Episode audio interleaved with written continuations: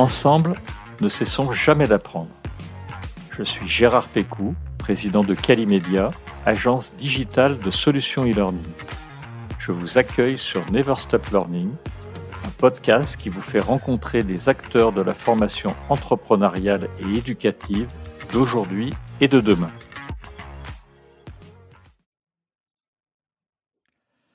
Bonjour et bienvenue à tous nos auditeurs pour ce 40e épisode de Never Stop Learning.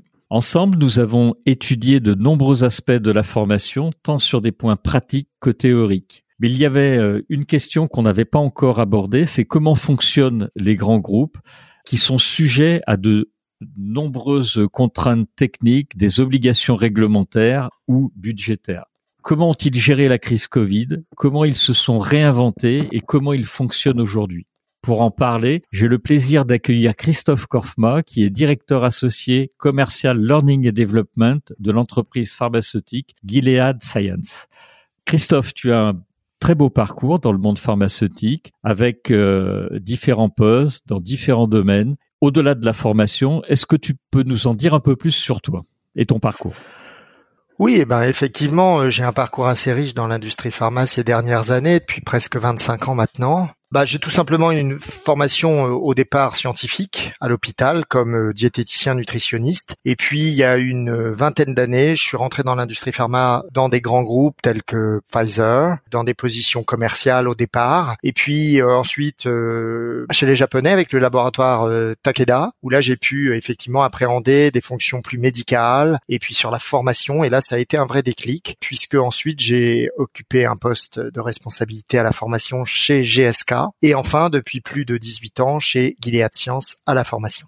D'accord. Alors justement, on parlait de Gilead. Avant de parler de la formation chez Gilead, est-ce que tu peux nous présenter ce laboratoire pharmaceutique? Quelles sont euh, vos missions et vos objectifs chez Gilead? Oui, alors Gilead, c'est un laboratoire euh, qui a été créé euh, à la fin des années 80, en 1987. Euh, c'est un laboratoire qui est basé à Foster City en Californie, donc c'est une biotech américaine au départ. Mais c'est vrai que c'est c'est un laboratoire qui a grandi assez vite, puisqu'aujourd'hui on a 14 000 salariés dans le monde, dans presque 35 pays. Et puis pour la France, puisque c'est ce qui nous intéresse aujourd'hui, la filiale France s'est ouverte en 1999 et aujourd'hui on a plus de 280 collaborateurs euh, qui sont engagés hein, pour répondre euh, aux besoins de tous les patients. Alors les missions de Gilead, je pourrais vous dire que c'est surtout de découvrir, vraiment, découvrir de nouveaux médicaments, de développer, de mettre à disposition des traitements qui vont être innovants. Ça c'est aussi le mot important, l'innovation chez Gilead, c'est particulièrement euh, important. Et surtout qui répondent à des besoins médicaux qui aujourd'hui sont non satisfaits. Alors c'est vrai que c'est un laboratoire qui a été essentiellement connu au début sur euh, la maladie VIH, VIH/SIDA. Hein, c'est vraiment un, laboratoire très engagé depuis le début dans l'histoire du VIH. Et c'est vrai que en 2002, il y a eu la mise à disposition d'un traitement euh, qui a été un, premier antirétroviral. Et puis c'est vrai que très vite, euh, c'est un laboratoire qui a mis en place des choses innovantes avec la première trithérapie en un seul comprimé par jour. C'était en 2007. Au-delà de ça, c'est vrai qu'on a continué à progresser dans le sida, puisqu'aujourd'hui, on va sans doute très bientôt mettre en place des médicaments en injectables, et puis on, on, travaille aussi sur la guérison du VIH, sur des programmes visant à la guérison du VIH, donc c'est vraiment une révolution. Mais au-delà de ça, c'est vrai que c'est un laboratoire très engagé dans les maladies du foie et notamment les hépatites virales. Que vous guérissez. Oui. Sur l'hépatite C en tous les cas. Ah, exactement. C'est vrai que en 2014, on a mis à disposition le premier traitement qui permettait de guérir les patients. Et puis, on a augmenté, je dirais, ces possibilités pour tous les patients aujourd'hui. Et euh, c'est vrai que on peut guérir des patients aujourd'hui de l'hépatite C en deux à trois mois. Et là également, il y a un engagement de Gilead auprès des patients et des professionnels de santé à éradiquer l'hépatite C en 2025. Donc, c'est fondamental. Il y a effectivement aussi l'hépatite B et l'hépatite delta qu'il faut pas oublier parce que Gilead est un acteur qui est très engagé dans les maladies du foie et les hépatites virales. Et puis les dernières, je dirais, révolutions thérapeutiques avec Gilead, c'est l'oncohématologie, notamment l'arrivée des thérapies cellulaires qu'on appelle les CAR T-cells, ce qui est un véritable tournant dans la prise en charge de certains lymphomes, de certaines leucémies, où là on, on, a passé vraiment un cap sur des patients qui sont en impasse thérapeutique. Et puis les, la dernière nouveauté, c'est de l'oncologie solide, avec notamment le taux de cancer du sein triple négatif, qui est une maladie particulièrement, euh, euh, je dirais, euh, difficile pour les patients. Agressive, oui. Oui. Voilà un petit peu, je dirais, le scope aujourd'hui de Gilead. Merci Christophe pour tout cela. Alors ton rôle chez Gilead est en lien avec la formation. Est-ce que tu peux nous en parler? Qu'est-ce que tu fais concrètement dans le, le service formation de Gilead? Ben, en fait, euh, je suis tout simplement, euh, je dirais, la personne qui dirige le service formation. C'est déjà pas mal. voilà, c'est déjà pas mal. Chez Gilead, on dit Commercial Learning and Development parce que c'est assez intéressant de dire qu'effectivement, le service formation, c'est un service qui est là pour la formation des compétences et le développement des connaissances de nos équipes commerciales chez Gilead France. Donc voilà le scope euh, de ce dont je m'occupe. Donc quand je dis gérer le service ou diriger le service, ça veut dire la politique formation, mais c'est aussi l'équipe de responsables formation avec qui je travaille euh, au quotidien. Donc ça concerne bah, les formations d'intégration, c'est-à-dire les formations de nouvelles personnes qui rejoignent notre entreprise. Et donc il est vraiment très important de les former à leur arrivée. Mais c'est également les formations continues. Et ça, c'est fondamental. On aura l'occasion d'en reparler avec toi tout à l'heure dans l'industrie pharmaceutique, on pourrait penser que les formations, bah, c'est essentiellement des formations scientifiques sur le médicament, les médicaments qu'on commercialise et les autres médicaments disponibles, sur les maladies, les pathologies.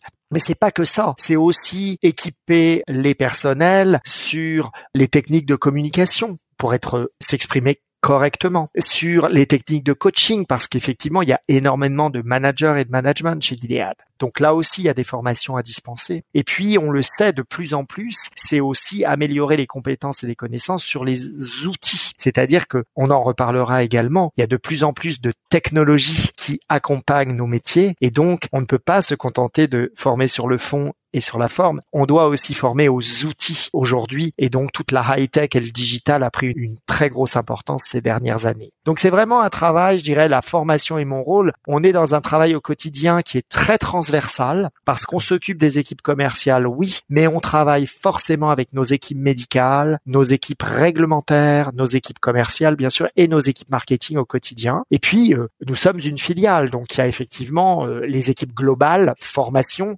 qui elles aussi mettent au point des programmes de formation qu'on essaie de dispenser et surtout d'adapter au mieux pour nos équipes et notre législation. D'accord.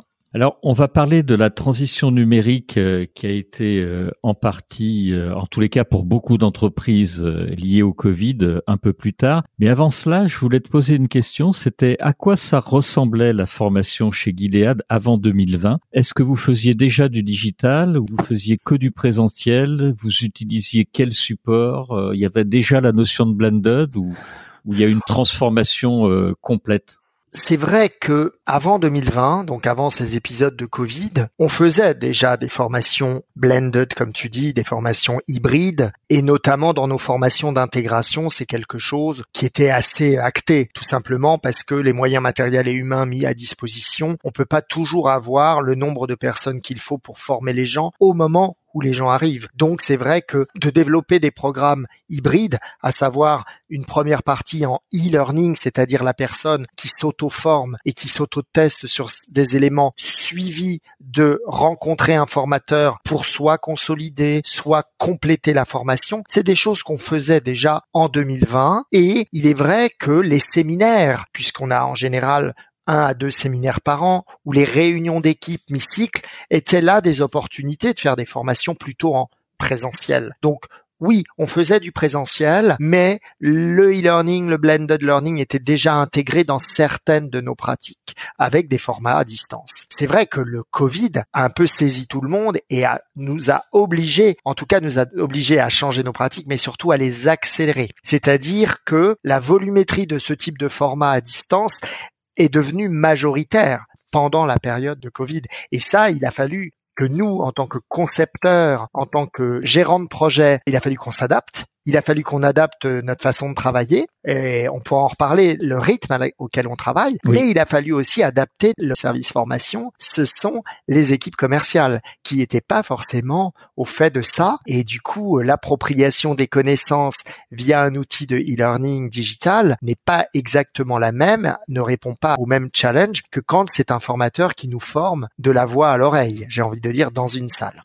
Oui, parce qu'il y a eu beaucoup de changements et pendant près de, alors je ne sais pas, tu vas me le préciser, euh, Christophe, la période 2020-2021, il y avait même plus du tout de visite à l'hôpital, donc que, que du digital. Absolument, c'est-à-dire que là, avec euh, le propos de ce podcast aujourd'hui, c'est de parler de la formation des équipes. Mais au-delà de ça, il y a eu l'activité des équipes. C'est-à-dire qu'on a eu des gens qui du jour au lendemain n'ont pu plus travailler. Pourquoi? Parce qu'ils n'avaient pas la possibilité de se déplacer sur leur lieu de travail, puisque le mmh. lieu de travail des équipes commerciales, c'est les hôpitaux de France, et les hôpitaux étaient centrés sur autre chose, et ne serait-ce que par éthique, il n'était pas, je dirais, euh, de bonne loi d'aller déranger ou en tout cas d'aller interagir avec des professionnels de santé qui étaient très centrés sur autre chose. Et puis assez vite, il y a aussi quand même des médecins qui nous ont dit mais nous on a besoin de continuer à être informés par vous, à ce que vous veniez nous donner des éléments. Donc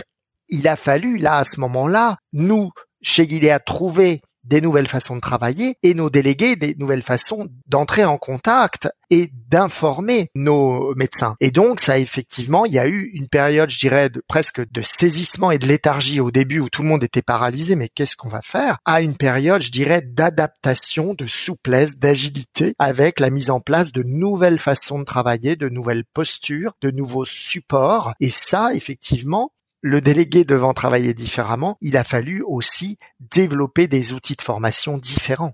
D'accord. J'ai une question à poser sur la réglementation, puisque dans le secteur médical, vous faites partie des secteurs les plus réglementés. Il y a énormément de questions réglementaires qui se posent, notamment liées à celle de la publicité sur les médicaments, qui est extrêmement encadrée. Comment est-ce que cela impacte vos formations et comment vous les gérez au quotidien? C'est vrai que les obligations réglementaires, on pourrait les voir comme des contraintes au départ, mais c'est surtout indispensable, je dirais, pour garantir la sécurité des patients et la bonne information auprès des professionnels de santé. Ces règles sont là pour nous protéger et protéger effectivement les professionnels et les patients derrière, puisque du coup, on garantit le bon usage de médicaments. C'est vrai, ces obligations réglementaires, elles sont surtout là pour ça. De fait, ça entraîne des conséquences dans la façon de travailler parce que ça nous oblige à avoir une exigence d'anticipation de notre part, puisqu'aujourd'hui le propos c'est la formation. Quand on développe des outils de formation, tous les outils de formation à destination de nos équipes doivent être validés en interne par nos départements médicaux et par notre département réglementaire. Donc là, clairement, je dirais qu'avec ce qui s'est passé au niveau du digital, puisque le Covid est arrivé, ça a augmenté l'idée qu'il fallait encore plus anticiper. Parce que du coup, on n'avait pas forcément le temps de dire, tiens, dans six mois, on ferait bien une formation là-dessus. Donc on réfléchit, on fait valider ou autre. Là, ça a été, mon Dieu, il va falloir continuer à former les gens sur ce domaine-là et ce domaine-là, parce que comme ils ne peuvent plus voir leurs professionnels de santé en face-face, il va falloir les former très vite. Et du coup, le très vite n'est pas toujours compatible avec un circuit de relecture réglementaire et médical qui est important et qui est nécessaire. Donc l'anticipation, il a fallu qu'elle soit majeure de notre côté. Et c'est vrai que c'est un sujet qui est majeur pour nous protéger certes, mais également dans le sens où la multiplication des programmes de formation. Curieusement, vous voyez, cette période de Covid, ça a été une opportunité hein, de développer de nouvelles façons de former et de former sur des nouvelles compétences du coup. Donc il y a eu une volumétrie qui est arrivée de fait. Et du coup, il y a un équilibre à trouver entre il y a plus de choses sur lesquelles il faut former, mais il y a une urgence à le faire, mais les contraintes réglementaires, ou plutôt les obligations réglementaires, elles sont les mêmes qu'avant. Donc il y a tout un équilibre, je dirais, à trouver, et ça s'est pas fait euh, du jour au lendemain. Mais aujourd'hui, c'est vrai qu'on peut dire que toutes ces contraintes, elles sont intégrées dans cette nouvelle approche un peu plus digitale que par le passé. D'accord. Merci pour ces explications. Je voulais te poser une question, euh, Christophe, sur l'engagement des apprenants, puisque vos formations, il y en a beaucoup qui sont justement obligatoires et qui pourraient être, euh, je pense aux sept modules réglementaires dans la pharmacie qu'il faut revoir euh, toutes les années. Donc j'imagine que les apprenants, ils ont pas toujours envie de les suivre. Comment vous arrivez à les engager et à maximiser la motivation de vos apprenants qui ont sans doute l'impression de déjà tout savoir, en gros? Oui, alors encore une fois, cette contrainte, cette obligation plutôt qu'on nous demande aujourd'hui, c'est-à-dire d'avoir des formations qui sont sur les mêmes items tous les ans pour garantir la qualité de l'information, ça pourrait être vécu comme une obligation. Et en fait, ça devient également nous, c'est comme ça qu'on a préféré le voir, comme une opportunité de former en continu des équipes. C'est-à-dire que c'est vrai que parfois ce sont des sujets complexes, hein, parce qu'on forme les équipes sur des données juridiques, sur des données réglementaires, sur des données économiques ou pharmaco-économiques, voyez, sur plein de données différentes. Et j'ai envie de presque dire que c'est un métier où les gens sont extrêmement formés toute l'année et tous les ans. Donc c'est vrai qu'on pourrait dire, bah dis donc, c'est une vraie opportunité. Après, comme tu le dis, bah oui, mais si on fait un peu toujours la même chose, au bout d'un moment, c'est un peu rasoir et on a l'impression de cocher juste une case. C'est là où je dirais que le métier d'un service formation et en particulier dans l'industrie pharma, c'est faire preuve d'originalité, de créativité. Je crois que ce qui est très important, c'est qu'on donne du sens. Pourquoi on vous forme là-dessus? Ce qui est un autre facteur clé, c'est d'embarquer les managers, parce qu'il faut pas oublier qu'il y a des managers sur le terrain. Donc ça veut dire qu'on forme également les managers là-dessus pour qu'ils comprennent pourquoi on le fait. Et du coup, ils peuvent être des avocats in situ de ce qu'on fait. Donc je crois que c'est fondamental d'embarquer les gens et de donner du sens. Après, comme tu le disais très bien, comme ça revient régulièrement, bah, il y a la notion d'actualiser les données. Et puis aussi, c'est à nous de nous remettre en question régulièrement sur est-ce qu'il n'y a pas un autre moyen ou plus ludique ou plus participatif ou plus ergonomique de faire intervenir les personnes qui vont être formées. Donc ça peut passer par de la vidéo, par de l'interview comme nous sommes en train de le faire, par l'intervention d'experts, par des activités pédagogiques. Donc là, on va être sur des choses beaucoup plus ludiques qui vont s'apparenter à des jeux. Et du coup, c'est vrai que même si on s'adresse à des adultes et la science de la formation des adultes, c'est l'andragogie à l'inverse de la pédagogie pour les enfants, les techniques andragogiques, elles peuvent faire appel à des choses de l'ordre du jeu, justement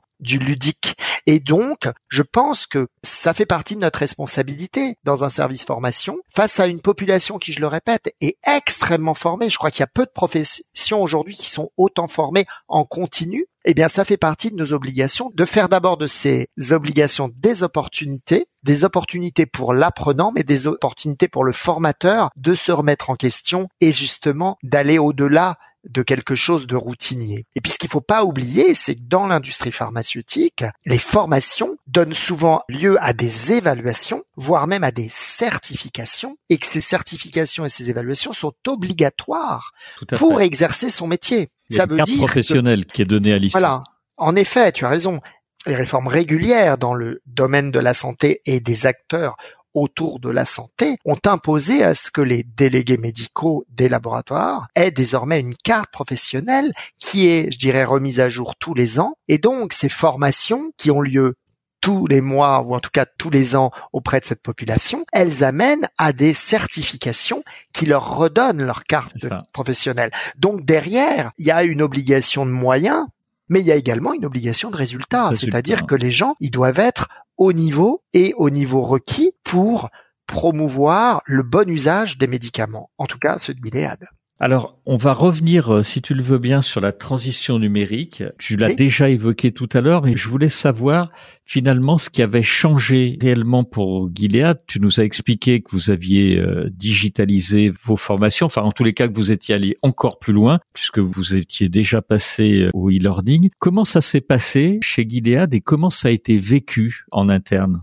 Bah évidemment, c'est une bonne question parce que comme je te l'ai dit au début, il y a eu un peu, tout le monde a été saisi et c'est un peu arrêté, le temps s'est arrêté et puis très vite, il a fallu mettre en place des choses nouvelles. Alors c'est vrai que ce qui a complètement changé, radicalement changé, c'est euh, la place des classes virtuelles. C'est-à-dire que du jour au lendemain, bah, on l'a tous vécu, quel que soit le domaine. Le fameux Zoom, le fameux Skype, le fameux Teams, bah, on a vu des mosaïques de têtes de gens sur nos écrans. C'est ça. Voilà. Donc ça, ça a été le gros changement et il faut quand même savoir que ça a été un changement pour nous formateurs, les formateurs de mon équipe, mais également pour toutes les équipes de Gilead, marketing, médical, vente, euh, commercial, réglementaire et autres. Ça a été un grand changement. Et du coup, pour l'apprenant également, c'est-à-dire pas que dans les cadres d'une formation, c'est-à-dire que ne serait-ce que les problèmes techniques C'est-à-dire que là, ce n'est plus des retards de taxi où j'ai pas trouvé la salle, c'est euh, mon micro marche pas, ma caméra marche pas, rien. voilà, j'entends rien. Ah, j'avais pas vu qu'il y avait un chat. Vous dites qu'il y a un chat, mais où il est le chat?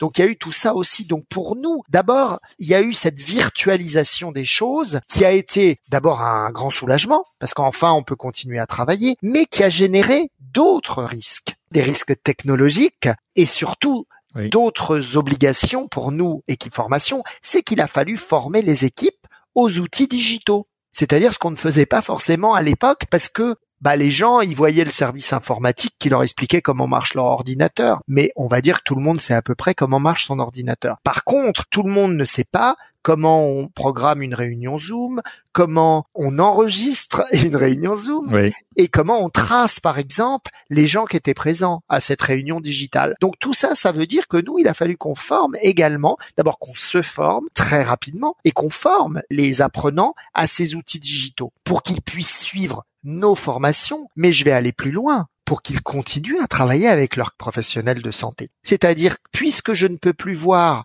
les professionnels de santé en réel, je vais pouvoir les voir en distanciel. Et donc, je dois maîtriser l'outil, pas que pour écouter Christophe quand il me fait une formation, mais pour pouvoir continuer à informer mon médecin. Et c'est vrai que les médecins eux-mêmes, il a fallu qu'ils apprennent et qu'il y a cette transition numérique qui se passe dans les hôpitaux. Donc ça a été un vrai changement de pratique et du coup aussi de posture, parce que ce n'est pas pareil quand on parle derrière un écran à quelqu'un plutôt que quand on a rendez-vous dans un bureau avec lui.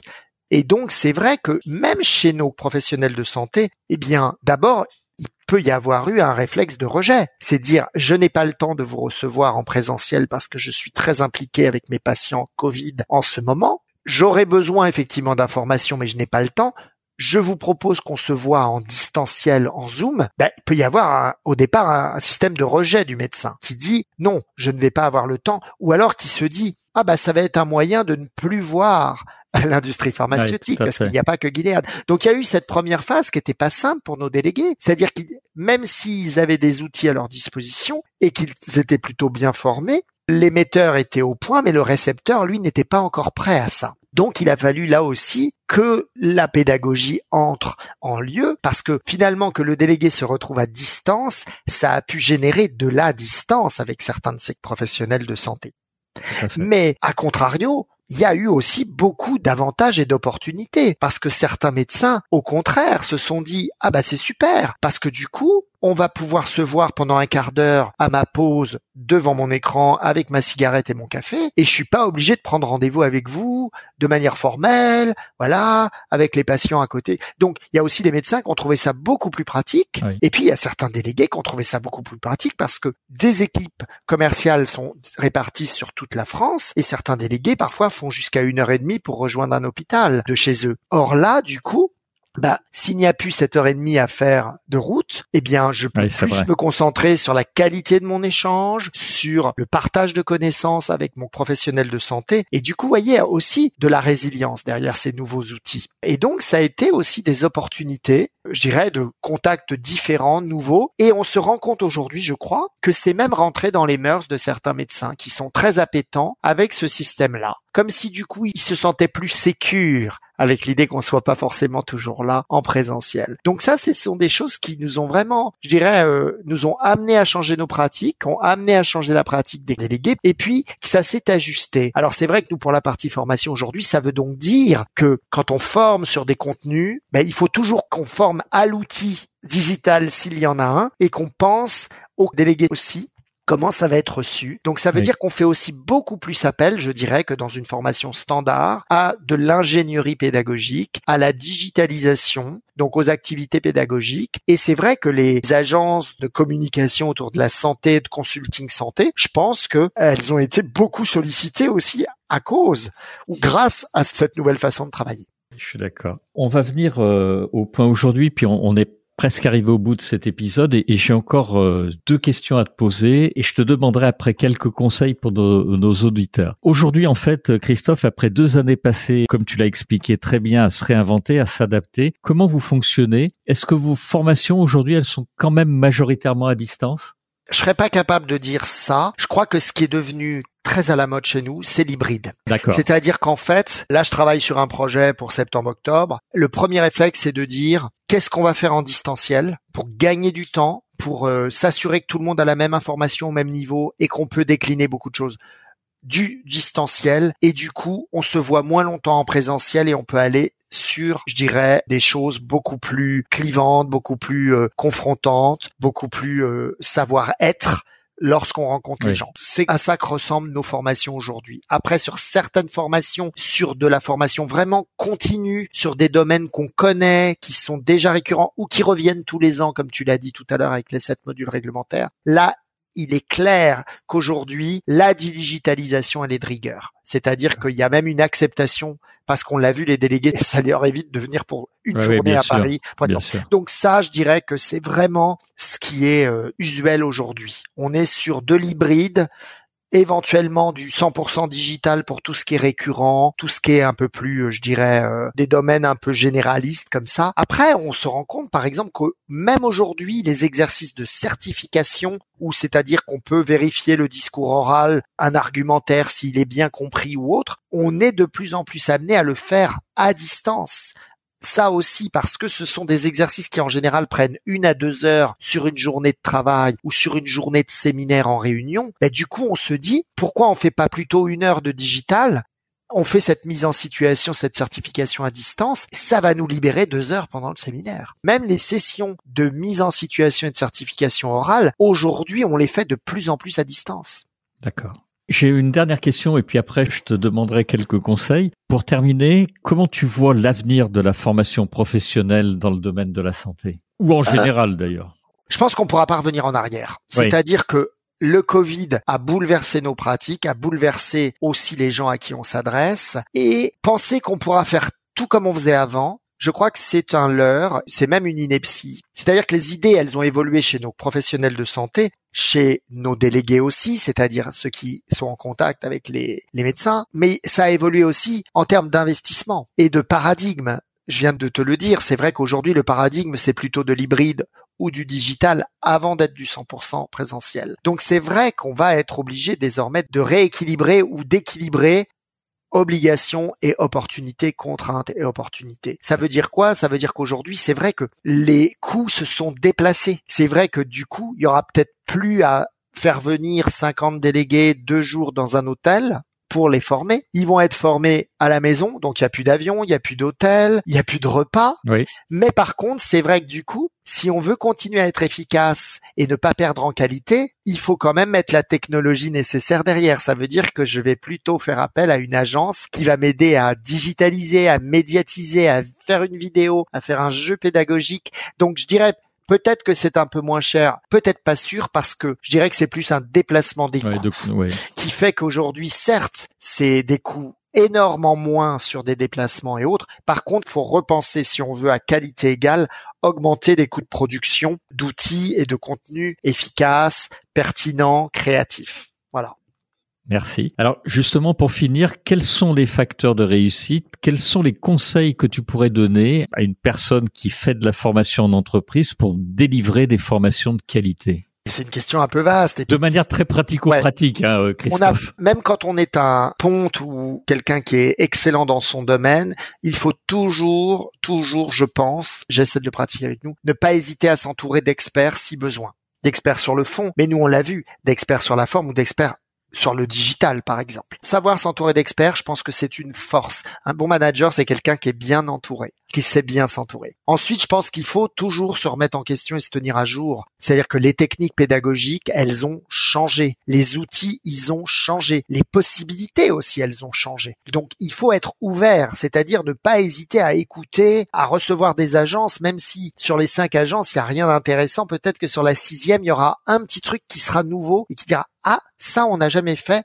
et que ça peut peut-être m'intéresser. Donc, se remettre en question. La troisième chose, c'est je pense qu'il faut pas travailler que ses points faibles, il faut aussi travailler ses points forts. Ça, c'est très important en formation. Travailler les points forts des équipes et je pense qu'il faut surtout rester très agile. On l'a vu, le Covid nous a appris ou nous a obligés à l'agilité. Je pense que ça, ça doit être dans notre ADN aujourd'hui. Le nouveau paradigme, c'est l'agilité. Je pense qu'il faut aussi, en tout cas pour ce qui me concerne, dans la formation médicale et la formation dans l'industrie pharma, être très transversal. Ça, c'est la clé aussi. Travailler en équipe et donner du sens donner du sens aux gens qui reçoivent les formations et travailler en transversal parce qu'il y a toujours plus d'intelligence dans deux têtes que dans une seule. Enfin, je pense qu'il faut ne jamais de perdre de l'idée que les obligations réglementaires et juridiques sont là, donc faut jamais les oublier et donc il faut les intégrer d'emblée dans notre créativité et nos idées, mais je dirais qu'il faut pas les voir comme des obligations. Il faut plutôt essayer de les voir comme des opportunités de faire autrement. Et quand on a ça en tête, bah, ça permet d'abord de faire des choses de qualité qui sont bien reçues et surtout de vivre mieux ce qu'on produit. J'ai bien aimé ce, discours-là qui est de transformer vraiment les obligations comme des opportunités. Et ça, je crois que c'est un gros travail que tu as fait effectivement et le message que tu fais passer est splendide là-dessus. Bah, je, vais le retenir à titre personnel. Pour le coup. un très très grand merci Christophe euh, pour ce podcast et un grand merci à tous nos auditeurs euh, qui nous ont accompagnés jusqu'au bout de ce podcast. Et vraiment euh, merci à toi Christophe pour cet épisode et tout ce que tu as apporté pour ton témoignage. Merci. Merci à vous. Au revoir. Merci. Au revoir.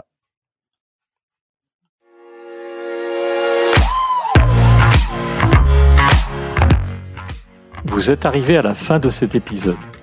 Je vous remercie pour votre écoute attentive. Si l'épisode vous a plu, partagez-le auprès de votre entourage et donnez-lui une bonne note suivie d'un commentaire sympathique pour nous aider à grimper dans les classements. Je suis Gérard Pécou, président de Calimedia. Si vous cherchez une solution e-learning, rendez-vous sur calimedia.fr. Notre équipe vous accompagnera avec un très grand plaisir. Nous nous retrouverons dans le prochain épisode de Never Stop Learning pour qu'ensemble, nous ne cessions jamais d'apprendre.